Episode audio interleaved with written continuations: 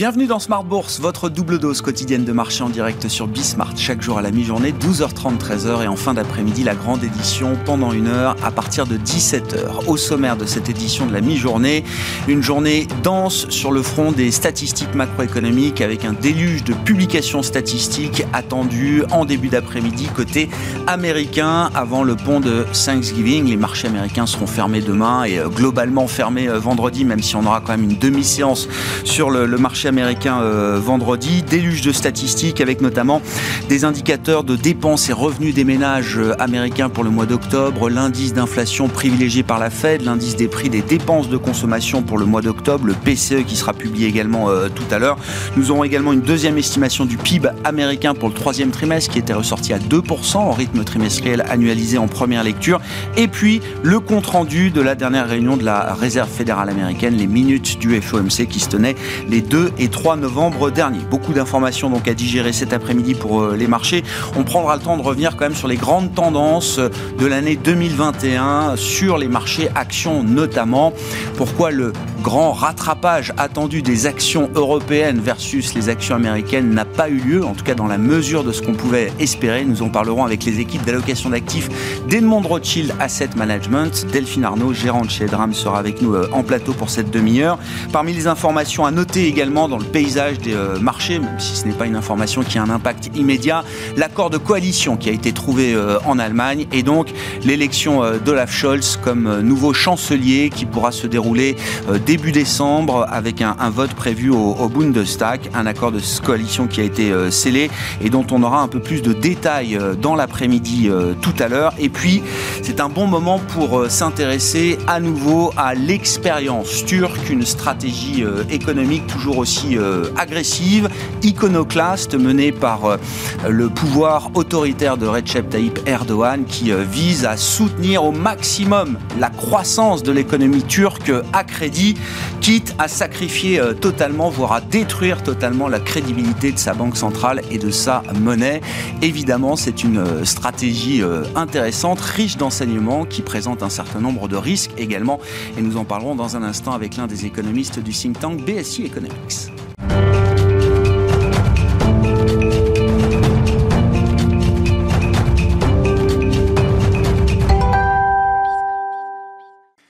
Qui semble s'installer sur les marchés actions à mi-séance en Europe en tout cas. Les infos clés du jour avec Alix Nguyen. Les principales bourses européennes se ressaisissent et effacent une partie du terrain. À noter cependant que la résurgence de la pandémie en Europe inquiète toujours plus. Cet après-midi, une série d'indicateurs économiques américains viendra rythmer la séance. En Allemagne, l'indice IFO du climat des affaires s'est contracté d'1,2 point à 96,5 en novembre. Le sous-indice de l'évaluation de la situation actuelle a diminué d'1,2 point à 99 et celui des attentes a accusé un repli de même ampleur à 94,2. Des chiffres dont la dégradation devrait se poursuivre en décembre du fait de la récente accélération des contaminations au Covid-19. Ce jour, Berlin devrait d'ailleurs annoncer de nouvelles mesures de restriction. On rappelle aussi que la Bundesbank indiquait récemment tabler pour ce mois-ci sur une poussée de la hausse des prix. Au cœur des débats, l'inflation crée des tensions sur les marchés de taux et impacté hier et pour la deuxième journée consécutive consécutive le Nasdaq, alors que le marché se prépare à une accélération du tapering de la Fed avant trois hausses des taux entre juin et décembre 2022. Une attention toute particulière portera donc sur le compte-rendu de la réunion du FOMC des 2 et 3 novembre dernier. Celui-ci devrait apporter un éclairage quant au débat dont ont découlé l'annonce d'une réduction des achats d'actifs. Cet après-midi, donc, pléthore d'indicateurs américains nous parviendront. On attend la statistique des revenus et de la consommation des ménages américains en octobre et sa composante PCE des prix des dépenses de consommation personnelle.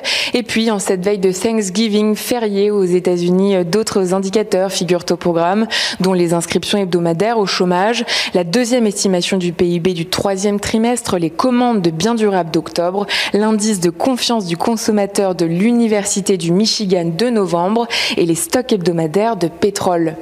Sur le plan des valeurs, Elior progresse pour son exercice 2023-2024. Le groupe de restauration collective vise une marge d'excédent brut d'exploitation ajustée nettement supérieure à celle d'avant la crise et ce malgré des résultats annuels lourdement impactés par les restrictions sanitaires. Orange est stable. Le groupe a convoqué un conseil d'administration afin de discuter de la gouvernance. Le PDG du groupe Stéphane Richard vient d'être condamné par la Cour d'appel de Paris à un an de prison avec sursis et 50 000 euros d'amende pour complicité de détournement de fonds publics dans le processus d'arbitrage du Crédit Lyonnais, à l'issue duquel Bernard Tapie avait reçu quelques 400 millions d'euros en 2008. Vivendi gagne du terrain. KKR réfléchit à un relèvement de son offre sur Telecom Italia, alors que Vivendi, principal actionnaire de l'opérateur, juge le prix proposé de 10,8 milliards d'euros insuffisant. Et puis Valneva avance légèrement. La biotech a confirmé avoir signé un accord d'achat anticipé avec la Commission européenne pour la fourniture d'un maximum de 60 millions de doses de son vaccin inactivé contre le Covid-19, dont elle avait annoncé l'approbation le 10 novembre. Euh, Valneva doit encore recevoir le feu vert réglementaire de l'Agence européenne des médicaments. Alix Nguyen avec nous pour Tendance mon ami chaque jour à 12h30 et 17h dans Smart Bourse sur Bismart.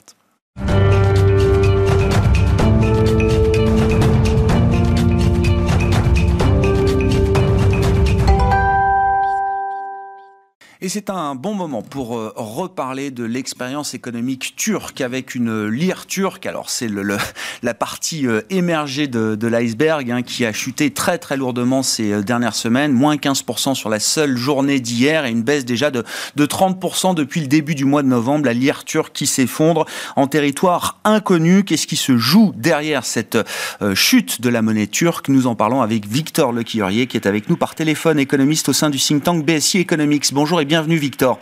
Merci beaucoup euh, d'être avec nous. On va parler de la, de la lire turque euh, en tant que telle, mais comment est-ce qu'on peut comprendre la stratégie économique turque, je le disais en introduction, hein, menée par le pouvoir autoritaire de Recep Tayyip euh, Erdogan? Quels sont les, les buts recherchés derrière cette stratégie économique toujours très agressive, Victor? C'est vrai que c'est très paradoxal parce que une inflation à 20% et une baisse des taux d'intérêt de plus de 400 points de base depuis septembre, ça a, réussi, la Turquie parce que c'est un pays qui devrait dégager une croissance euh, de son PIB réel de 9% cette année. C'est énorme, sachant que le pays n'était pas en récession l'année dernière. Alors pourquoi en fait il y a ce mix économique qui est un peu particulier? C'est que le, les, autorités cherchent à accompagner la reprise qui est assez soutenue, euh, notamment en soutenant la demande interne qui sera la principale contribution à la croissance cette année. Et les autorités en ligne de mire, en fait, les élections euh, présidentielles de juin 2023, donc euh, et font en sorte que toutes les mesures économiques, politiques, budgétaires, politiques monétaires comprises aillent dans le sens de soutenir l'activité via notamment euh, le crédit bancaire et euh, qui peut éventuellement mener, et c'est déjà enfin, c'est quelque chose qu'on constate régulièrement sur la Turquie, un phénomène de surchauffe qui peut malheureusement exploser euh, à tout moment. 9% de croissance réelle attendue pour ce pays euh, cette année. Hein. Je retiens ce, ce chiffre, euh, Victor. Donc c'est tout pour la croissance à crédit. Évidemment, cette stratégie, elle a un, elle a un revers. En tout cas, elle a des conséquences et elle peut générer des dommages collatéraux euh, importants. 9% de croissance réelle, ça, ça va avec une inflation de 20% aujourd'hui. C'est ça en Turquie, Victor, si je dis pas de bêtises? Oui. Exactement. Puis des, des anticipations d'inflation qui ont complètement décroché à un an, qui sont à 16%, là où la cible officielle est de 5%. C'est, euh, enfin. Ces conséquences, dans quelle mesure elles sont euh, douloureuses pour un, un, pays et pour un modèle économique comme celui de la Turquie aujourd'hui, euh, Victor? Alors c'est vrai que ça provoque des, fragilités et que les signaux sont rouges depuis un certain nombre d'années. Euh, il y a eu déjà une manifestation claire et évidente, c'était la crise de change qui est intervenue en 2018 et qui met en évidence les vulnérabilités externes, qui sont les fragilités les plus évidentes de ce pays, avec notamment un endettement externe qui euh, avoisine 56% du PIB, mais qui est très exposé à un risque de change. 53% euh, du PIB, euh, la dette en, était exprimée en, en devise. Le risque de duration il est aussi très élevé, parce que 16% du PIB euh, est à court terme de cette dette externe, et ça expose le pays à un risque de sudden stop, c'est-à-dire que dans une situation où il y a une aversion forte des investisseurs pour euh, les placements émergents les placements risqués, il peut y avoir des sorties de capitaux qui s'effectuent alors même que c'est un pays qui a besoin en permanence euh, d'avoir des, des, flux de liquidités entrant dans son pays, d'autant plus que les réserves de change sont très limitées, voire ont été même négatives quand on les calcule de manière nette il y a encore peu de temps. Et ça, c'est quelque chose qui est particulièrement important pour les entreprises, parce que c'est souvent les entreprises privées qui, elles, pâtissent justement de cette dépréciation forte de la livre, parce qu'elles sont elles-mêmes très endettées, très endettées en devises, tant sur le marché domestique qu'au niveau du marché extérieur, et qui ont de plus en plus de mal à recouvrir leurs charges d'intérêt, qui euh, envoient des signaux plutôt négatifs ces derniers temps.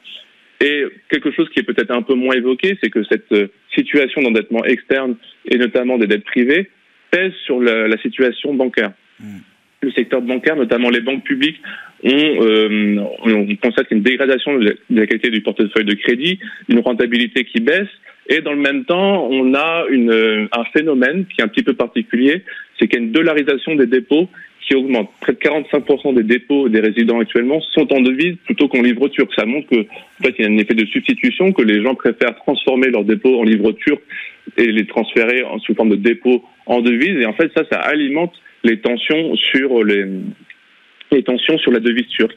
Et peut-être le dernier point qui est beaucoup moins connu, qui est moins évoqué en, Turquie, c'est les finances publiques.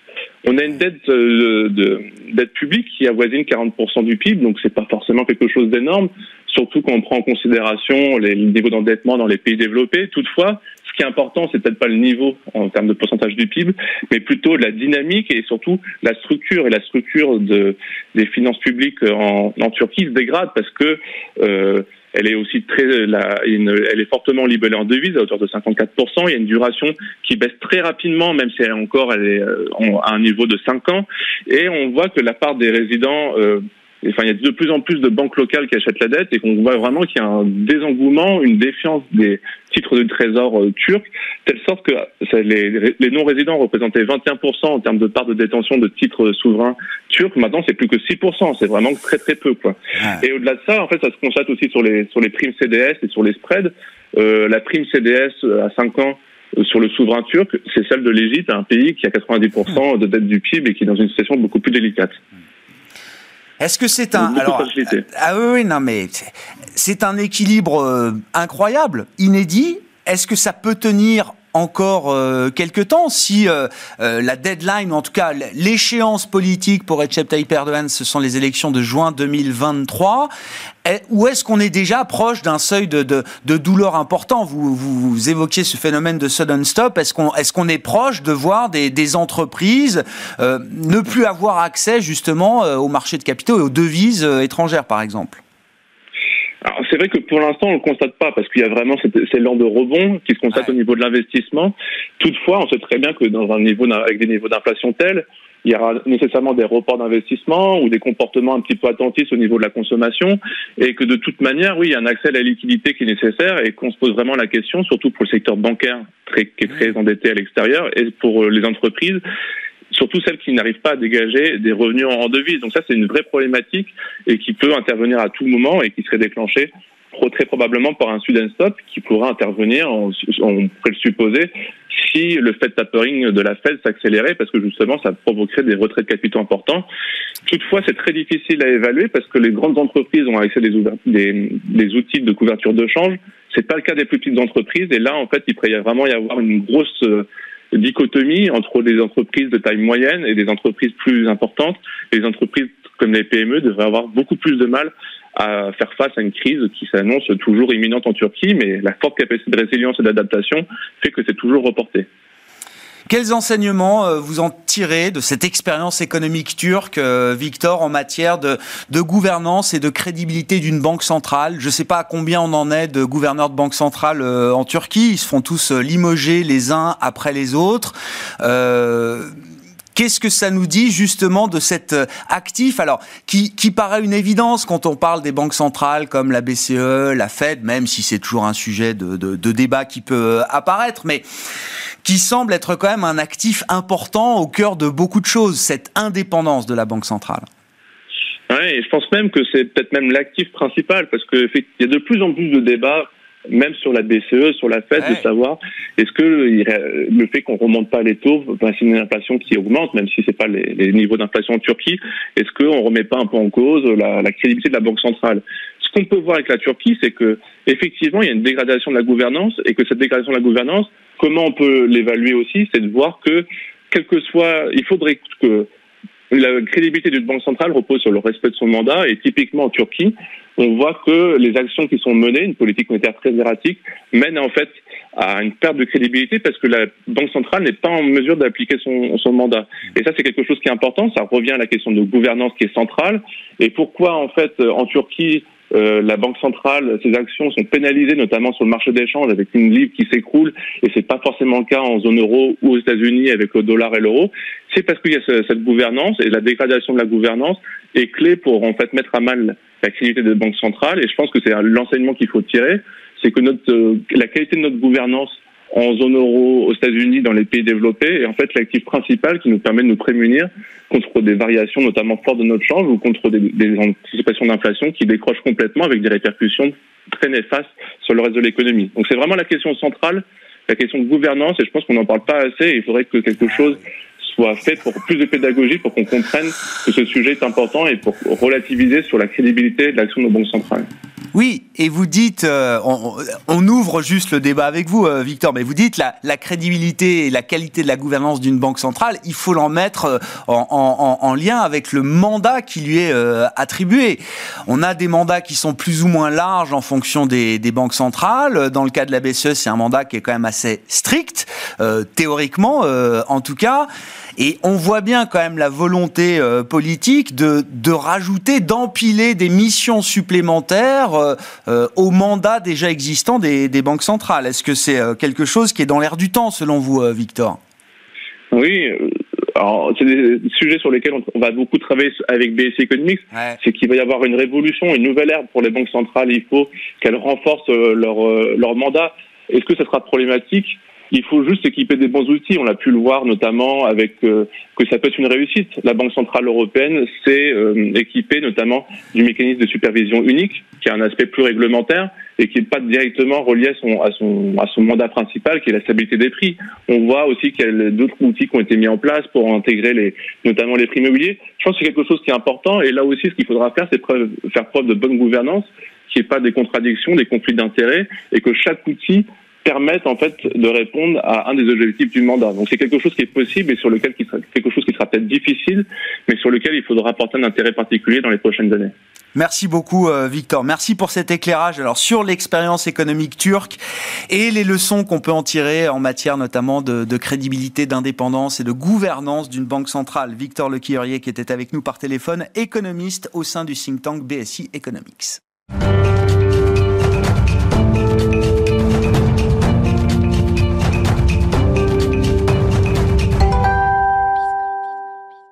Parlons à présent de la dynamique des marchés actions au quasi-terme de cette année 2021. Euh, et c'est Delphine Arnaud qui est à mes côtés euh, en plateau, membre des équipes de gestion multi-asset et overlay chez Edmond Rothschild Asset Management. Bonjour et bienvenue Delphine. Merci d'être là. Effectivement, si on reprend un peu la tendance de l'année 2021 et puis euh, on peut même marquer le point de départ des dynamiques de marché actions à partir du 9 novembre 2020, l'arrivée des vaccins qui restera une date quand même dans, dans l'histoire de cette, cette pandémie, y compris pour les marchés euh, actions.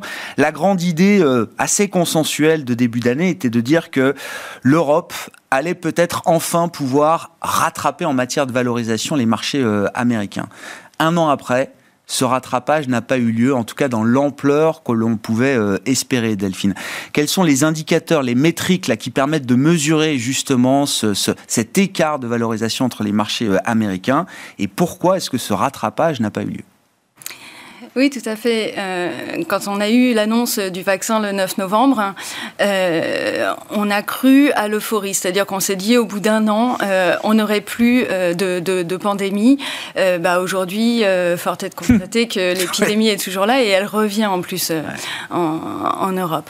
les prévisions, le consensus l'année dernière, effectivement, prévoyait d'accentuer les actions européennes, d'accentuer la value, d'accentuer les, small caps un peu partout euh, dans, toutes les maisons de, gestion. Euh, pourquoi? Bah Parce qu'on jouait le, le rattrapage euh, cyclique euh, et, et ces, ces, trois facteurs, euh, value, euh, Europe et small cap, sont normalement bien positionnés pour prendre le, le, le, rebond cyclique. En fait, quand on fait le bilan un an après, c'est pas ouais. tout à fait ce qui s'est passé malheureusement. donc sur, sur les actions, le, le S&P est à plus 30% en devise locale, encore plus quand on convertit en, en euros puisque le, le dollar s'est apprécié. Euh, tandis que l'Eurostock 50, lui, il est en, baisse, en, en hausse pardon, euh, pas négligeable. Hein, non, 7%. bien sûr. Oui, oui. l'Europe euh, n'a pas démérité. L'Europe n'a pas démérité. Euh, on n'a pas eu cette surperformance. On n'a pas eu cette surperformance euh, sur la value, sur la croissance au niveau mondial. C'est pareil. Il y a eu des déceptions. La, la, value, la, la, les valeurs des côtés sont, sont, seulement en hausse de 23%, mais il fallait faire de la croissance.